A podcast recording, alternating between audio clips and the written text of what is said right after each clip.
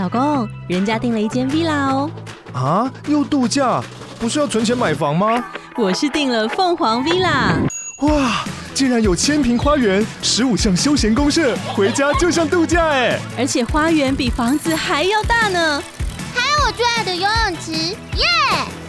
龙大营建 villa 生活，十年防水保固，二至三房，零七三九八五五五五，凤凰 villa。二零二二年世界杯足球赛开踢了，你最看好哪一队夺冠呢？要说到世界杯的起源，必须回到二十世纪初，这一届的世界杯也是创下了不少的记录。然而，当大众把焦点放在运动赛事的同时，其实这一场世界级活动的背后，也充满了劳工们的血与泪。今天就让我们来认识 FIFA 的起源，还有本届的几大亮点以及争议吧。Hello，大家好，欢迎收听周报时光机，我是主持人派翠克。FIFA 世界杯足球赛已经开踢一个礼拜了，大家有去买运动彩券吗？我身边有去买运彩的人哦，就是买帅哥最多的那一队啦。祝福他好不好？因为如果颜值跟球技拿来做一个加权平均的话，很多人心中的第一名应该就是呃葡萄牙、德国啊、英格兰之类的吧。我原本年初的时候就立志要做一集关于世界杯的内容。结果到了十一月初，在那边想说，诶，有什么企划要做的时候，才发现完蛋，忘记把 FIFA 放进去了，所以 delay 了一周啦。但应该还算是赶得上了哈。这一集我们会先从世界杯的起源开始说起，然后带到一些这一届的赛事亮点上面。毕竟这一届有很多的第一次，当然还有很多隐藏在光鲜亮丽背后的血泪记录。那我们现在就来认识这个上一届超过一半以上地球人口都在观看的世界杯足球赛 FIFA。在正式进入主题之前呢，别忘了追踪一下周报时光机的 IG 哦，连接就放在下方的资讯栏。现代化的足球发展跟规则制定，大约可以追溯至工业革命时期的英国。工业革命早期哦，因为对于劳工的保障，其实大家都还没有明确的规范，因此工人通常都是没日没夜的工作，甚至还有大量的童工啊，不仅要上六天班，每天的工时哦更可能来到十到十二个小时。六天班工时又长，想当然的体力都耗在工作上面了，大部分的劳工阶级已经没有任何的体力去做其他的休闲活动。不过，有一些英国公立学校的学生哦，由于他们通常属于贵族或者是比较上流阶层的人士，因此有更多的闲暇时间去享受生活。加上体育课啊，在当时的公立学校当中算是课程重要的一部分，这也导致了公立学校开始在校园内提倡相关的球类运动，以确保这些贵族青少年的心灵发展还有身体健康。其实，在工业革命之前，英国各地就很流行所谓的踢足球了。只是当时的足球啊，几乎可以说是没有规则的一种比赛哦。通常会在街头巷弄就开战，认真开战的那种哦。而且队员的人数是没有上限的，甚至连冲撞、恶意推挤什么的都不太算犯规。简单来讲，只要你不搞死人的前提之下，你能将球带到敌对阵营的尾端，你就算是获胜了。所以不难想象。踢到头破血流啊、骨折脱臼的人大有人在。这种中世纪的足球也被称为了 mob football，暴民足球。大家要原谅我，这个这一集口水音可能比较多一点。为什么？因为我嘴巴破了一个好大的洞。总之呢，后来英国啊立法禁止了在街头巷弄踢球的活动，再加上因为工业革命时期来临了嘛，原本中世纪很夯的运动也就逐渐的式微了。不过，大家对于这种带球冲进别人阵营的运动都有了初步的认识，所以在校园内啊，就开始拿这种球类运动来作为体育课的课程。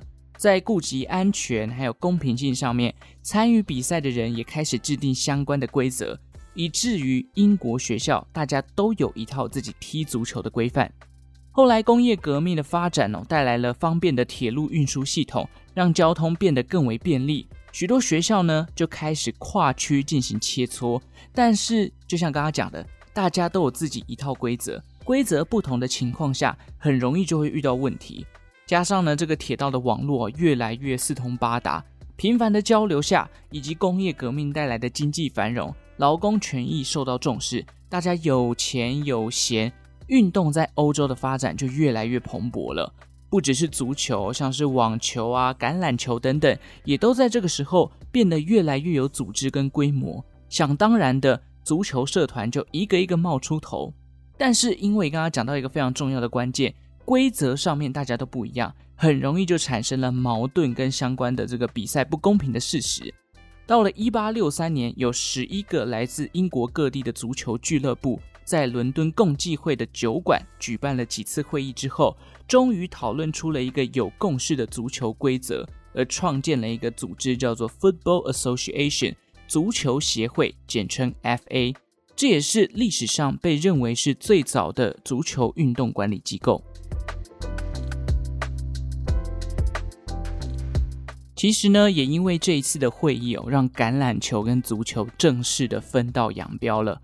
据说当时来开会的一部分俱乐部，因为对于其中几项规则一直瞧不拢，包含最直观的能不能用手碰球，或者是抱球奔跑这件事情。那因为大家有一部分人认同 OK，有一部分人觉得诶这样有点不公平哦。最终哦，一部分的人离开了 FA，并且在一八七一年成立了橄榄球联盟。Rugby Football Union，简称 RFU，这也就是 football 跟 rugby 两项运动正式分家的时刻。至于还有另外一个单字叫做 soccer，它比较偏向于美国的用法。那我这边简单的解释一下了，美式足球跟橄榄球两项运动是不同的。美式足球它比较狂野一点，算是橄榄球的变体啦。通常呢，因为这个动作跟这个肢体的碰撞很多。会带这个全套的护具，那规则上面也有点不同。譬如说，美式足球场上面只有十一个人，但是橄榄球有十五个人。那传球上呢，橄榄球只能往后传啊，等等的。但因为我们今天重点是放在世界杯足球赛哦，所以原谅一下派翠克，这边就不展开说明了。简单来讲，统整一下，football 是足球，soccer 是美国人称足球的说法，那 rugby 是橄榄球。那随着这个足球的运动越来越蓬勃发展啊，十九世纪末到二十世纪初，足球赛事当然也不只局限在英国了，欧洲各国之间的比赛就越来越频繁，相关的规范啊、赛事的举办啊，也更为庞大且国际化，也因此大家觉得有必要再为这些赛事创办一个更大、更有规模的组织。于是，像是法国啊、丹麦、比利时、荷兰等等的欧陆国家，开始跟英国这个已经有一定组织规模的学长提议：“哎，英国啊，我们干脆来办一个国际级的足球协会吧？你觉得怎么样？”不过呢，当时英国的足协哦，就是刚刚前面提到的这个 FA，已经有跟爱尔兰啊、苏格兰等国成立联盟了，所以他们的意愿其实不大，也就拒绝了法国他们的邀请。这边我来补充一个东西哦，因为那时候在做资料的时候有发现，当时为什么英国人会拒绝？据说啊，看到一些资料，他们说啊、英国认为足球的规则是他们制定出来的，所以他们有一种优越感，这个运动是我们创建的，你们这些人就想要来蹭我，所以他们在第一时间有点拒绝了。不过因为我查不到相关的呃这个很明确的一些内容啊。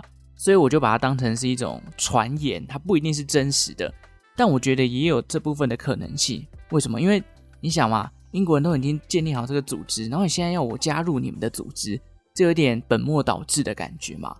总之哦，当时在英国第一时间是拒绝了，所以没办法，其他国家只好自己来了。于是，在一九零四年的五月二十一日，在没有英国的前提之下，国际足球总会。人称 FIFA 就正式成立了。然而，对于足球比赛的举办哦，除了英国之外，其实大部分的国家都还没什么经验。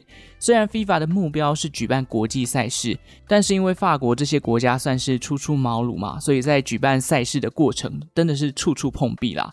那 FIFA 没办法，他们只好呢再来苦劝英国人：“哎，拜托了，学长帮个忙好不好？”终于啊，在一九零五年的时候，英国被他们说服了。好啦，好啦，好啦，我来加入你们啦。所以呢，英国在一九零五年的时候加入了。之后，欧洲以外的，像是南非啊、中南美洲的阿根廷、巴西，甚至美洲的美国，也都加入了 FIFA 的行列。但是，成立的时间是一九零五年。虽然大会成立了，但这个时间点非常的尴尬。没多久就爆发了第一次的世界大战。欧洲各国的关系呢，也迅速的降到冰点。好不容易说服加入的英国，又再一次的退出。但即便英国退出了，FIFA 还是在这个组织规模上力求进步。他们承接了奥运会的足球赛事，然后开始一直举办。到了一九三零年哦，FIFA 决定我们干脆自己来办一个呃这种世界级的足球比赛。也就是说，FIFA 他们想要自己办一个足球赛事。那他们在选定地点的时候呢，选在了独立一百周年，同时又是一九二八年奥运的足球金牌队伍乌拉圭这个地方。不过呢，乌拉圭哦，它在南美洲，地点对于欧洲人来讲十分的遥远，所以当时许多 FIFA 的会员国，除了南美洲本身的国家比较踊跃参与之外，欧洲的国家其实都兴致缺缺了。哇，哈哼丢，都跑到南美洲才能比赛啊！所以最终呢，只有十三个国家捉对厮杀。那最后第一届 FIFA 世界杯足球赛拿下冠军的，哎，不意外，就是当年的地主国，一九二八年拿下足球金牌的乌拉圭。有了第一次举办这种世界级比赛的经验之后，FIFA 的成长就慢慢的往这个正常的轨道前进了。后来，当然二战的过程当中，FIFA 也有停办了几届。不过，随着二战的结束哦，这个英国又再次回归了 FIFA。当然，组织也不断的扩张。时至今日，FIFA 的会员国已多达两百一十一个，而他们所举办的世界杯足球赛也成为了世界上最具影响力的体育赛事之一。好，总结一下这个呃世界杯足球赛的起源啊，其实就是因为工业革命开始发展起来，大家交流越来越频繁，然后呢有钱有闲，大家就来办运动赛事。从英国开始，先成立了世界上公认的第一个足球协会 Football Association，之后呢到这个法国啊、荷兰等等国家也开始进行交流之后，FIFA 也在一九零四年的时候成立了。那随着 FIFA 的成立呢，虽然一开始有点颠簸，在一九三零年的时候呢，第一届的世界杯足球赛也开始举办了。那随着后来二次世界大战结束，英国也回归到了 FIFA，让这个活动到现在为止已经变成了国际级最大的赛事了。好，交代完了 FIFA 的起源，我们来把焦点回到这一届的世界杯上吧。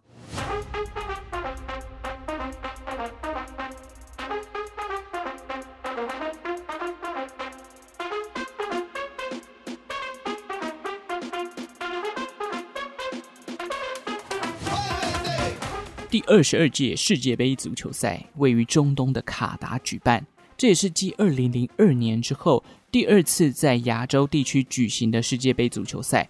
当时啊，这个有五个国家来角逐这一次的主办权哦，分别是美国、澳洲、日本、韩国以及这一次的主办国卡达。那最终呢，卡达夺下了，他也成为了所有办过 FIFA 国家当中最小的一个国家。那这一届还有什么样的特色呢？卡达它本身是位于西亚地区的一个阿拉伯国家，那大家都知道嘛，足球运动会先想到欧洲或者是中南美洲，这比较算是西方国家所主导的一种运动哦。那这一次来到一个文化差异较大的这个阿拉伯地区，也成为了此次的亮点。那文化差异有哪些呢？我这边简单举一个例子，看球赛的时候一定要干嘛？哎，你们看世界杯足球赛的时候会干嘛？哦，一定会有人说，哎，我要看帅哥哦，就像我们看棒球的时候会看啦啦队，不是不是，我告诉你，看这些比赛重点就是在什么？吃喝玩乐嘛，一定要配乐色食物，啉酒啊，然后有那种 party party 的感觉。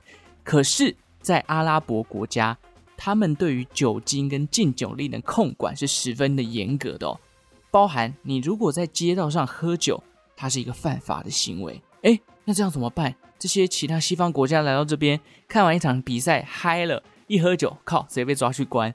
所以呢，主办单位啊，就跟其中之一的赞助商，也就是百威啤酒，特别在卡达的这个 FIFA 地区打造了所谓的饮酒区，有一点类似我们所熟知的吸烟区的概念，就变成说，你想要喝酒，OK，但是你一定要在这个区域里面喝。如果在其他地方啊，请你尊重卡达这个国家的文化。你在街上喝酒啊，或者是离开饮酒区还在喝的话，那可能就会被当地的国家视为是一种违法。我个人觉得啊，虽然说要尊重别人的文化，要学会入境随俗，但我觉得这种你知道体育赛事就是观看的民众很容易沸腾嘛，这感觉就大家进球嗨了，就哦看完比赛很爽，就在路上还是不小心喝了几口，这就感觉会衍生出很多的问题。当然，我个人是希望不要啦。但是这就是文化差异会造成的误会。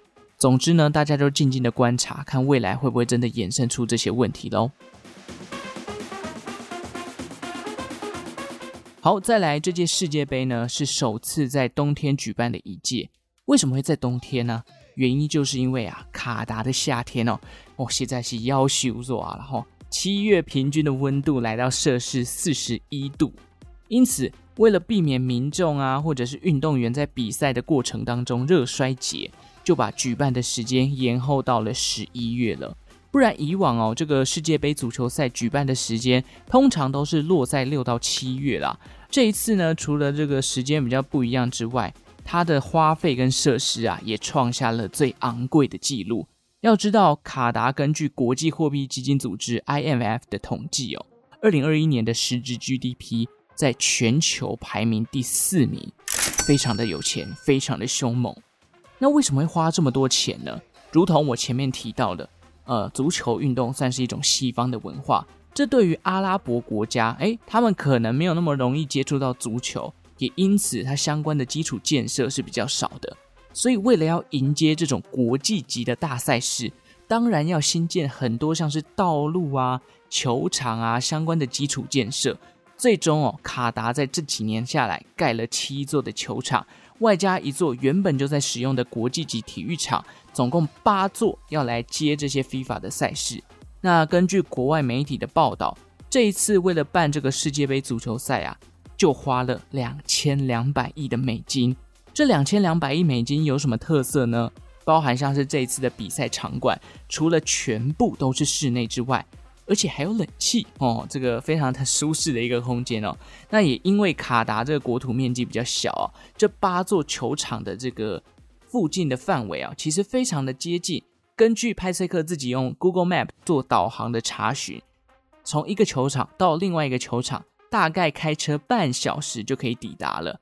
但这时候就会想到一个问题，哎，你知道国际级赛事到现场观看的人数，那一个国土面积这么小的，要怎么容纳那么多人？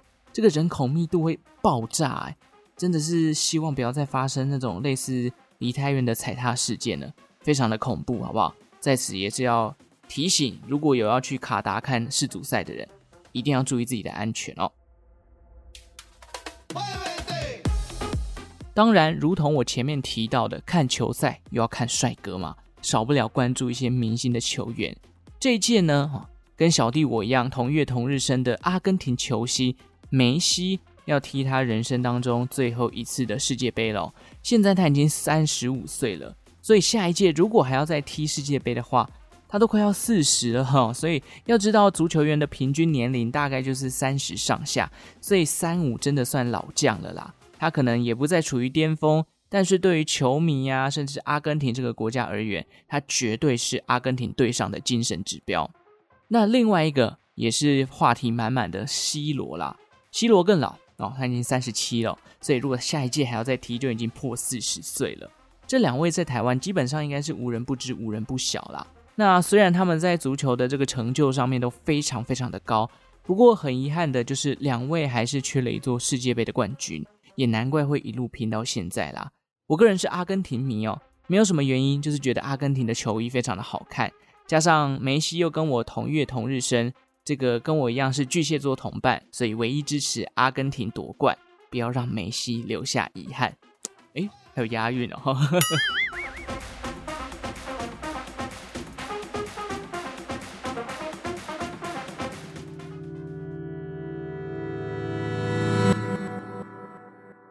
不过啊，迎接这个光彩夺目、光鲜亮丽的世界杯的同时，其实活动背后也充满了许多移工血汗跟剥削的问题，甚至让这一届的世界杯背上了“血色世界杯”的臭名。打从卡达接下主办国之后，就不断传出虐待移工的行为。二零一三年，英国的报纸《卫报》揭露了一篇报道，表示在盖球场的一群尼泊尔移工被承包商严重的虐待。当时媒体还出现了一个标语，叫做“世界上最有钱的国家正在虐待世界上最穷的国家”。那有什么样的行为呢？承包商不给这些移工们喝干净的水啊，那移工居住的环境啊又乱又脏又拥挤，时薪呢更惨，不到一美元，每个小时只赚大概三十几块台币，甚至护照还被没收。这几年下来，因为修筑场地而丧命的移工不计其数。根据我在这个报道上面看到的数字哦，都已经破万人了。所以这样的一个虐待事件，当然也就让大家去注意到，到底为什么会出现这么不好的工作环境。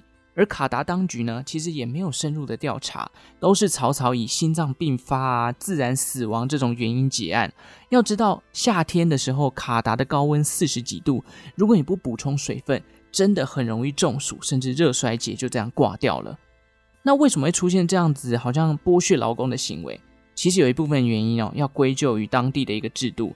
在波斯湾地区的阿拉伯国家，有一个针对外籍移工的制度，叫做卡法拉制。也因为这个制度呢，让外籍移工跟雇主的关系处于一个非常不对等的状态，甚至有一些媒体都称之为这个制度变成了所谓的现代奴隶合法化。这届还不只有血汗劳工的问题啦，包含像是因为阿拉伯国家他们比较保守、比较传统哦，对于西方这种性别多元化的想法也是比较不能接受的，在性别议题上面也产生了很多的冲突，以及非法内部贪腐的问题等等也被揭露了出来。那因为时间的关系，我就不展开了。大家如果有兴趣去认识这些劳工问题啊、性别关系啊，或者是呃相关的一个贪腐的问题。我在资讯栏下方放了一篇报道者整理的专题，里面就有针对这几起事件进行一个说明哦。有兴趣的话，去资讯栏寻找。那这篇报道它叫做《卡达氏族非法现形记：疯狂、黑金、死伤不断的血色世界杯》哦。有兴趣的话，大家可以去点来看。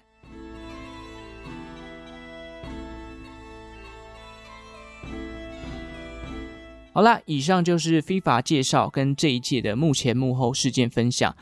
真的是觉得哦，有些光鲜亮丽的外表之下，其实隐藏了很多黑暗肮脏的手段。现代社会对于人权平等啊、性别多元越来越重视了，但还是有很多社会正义还是没有被实现。在看球员尽情挥洒的背后，这些血泪史其实也是需要受到关注的。这也是为什么派翠克最后要分享这一段的原因啦。好，那这一集的内容到这边告一个段落，诶，但是不要急着跳开哦，因为呢，我要来公布之前改名表单的礼物啦，还有中奖名单是谁。这个礼物是有一天我在宁夏夜市附近逛哦，因为有一个地方叫做台湾新文化运动纪念馆吧，那时候呢，我在逛这个场馆的时候买的。这个场所之前是日治时期的台北北警察署，后来被认定为台北市的市定古迹。二零一八年才正式开馆的，所以算是蛮新的一个场馆了。里面有一些故事啊，有机会再跟大家介绍。总之，我在逛的时候呢，买了一个我自己觉得蛮有趣、蛮 interesting 的周边哦。它是一张台北市的旧地图，里面整理了过去一些重要的台北建筑，告诉你说哪一些是清朝时期就有的啊，哪一些是日治时期盖的啊，哪些已经不在了，哪些已经变成遗迹了，哪些还存在等等哦。那因为当时买的时候呢，架上就只剩下一张了，所以我一直没有把它打开，现在还是用塑胶袋包着。这个呢，就当做这一次填写改名表单的奖品啦，希望抽到的人会喜欢哦。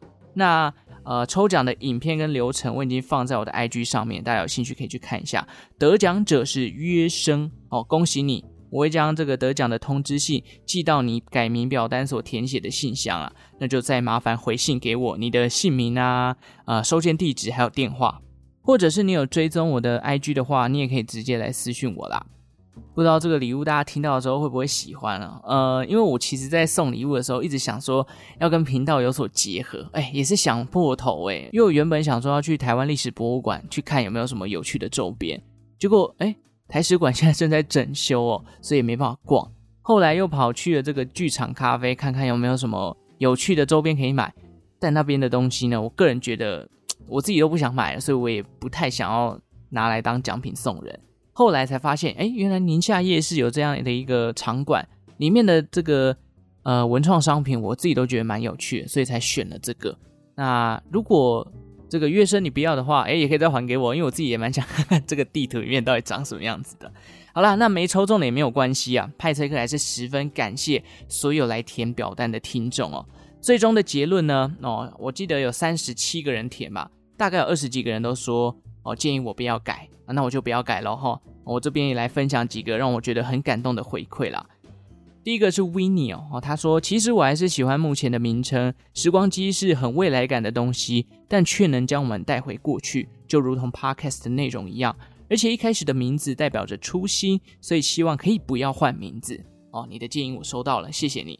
第二位呢是 Anita 哦，他说现在不是一个以取悦观众为目标的时代，只要做自己喜欢的题目，你讲的同时，我们的耳朵会接收到愉快的热情，才是最重要的事情。”毕竟这是 podcast，所以听的感受很重要。我是觉得比看人的表情时的落差还要明显哦，所以不要做要勉强的事。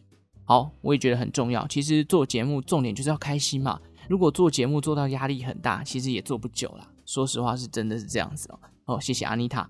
好，第三位是 Lulu and Michael，他说其实我们没有太大的意见，因为重点是好听的内容。好听的话大家都会转介绍的，而且英文就是叫做 Weekly History。应该多少搜得到吧？By the way，派翠克的录音技巧真的感觉越来越顺，因为我们有回去听，感觉觉得您真的很用心哦。谢谢露露 Michael 啊，其实我也觉得，呃，这个好听的内容比较重要啦。只是因为在搜寻的过程当中，我那时候有点 shock，居然历史找不到周报时光机，所以才有了改名的念头。不过这一次大部分人都建议我不要改名，所以我自己也觉得，嗯，有点道理啦。也感谢露露跟 Michael。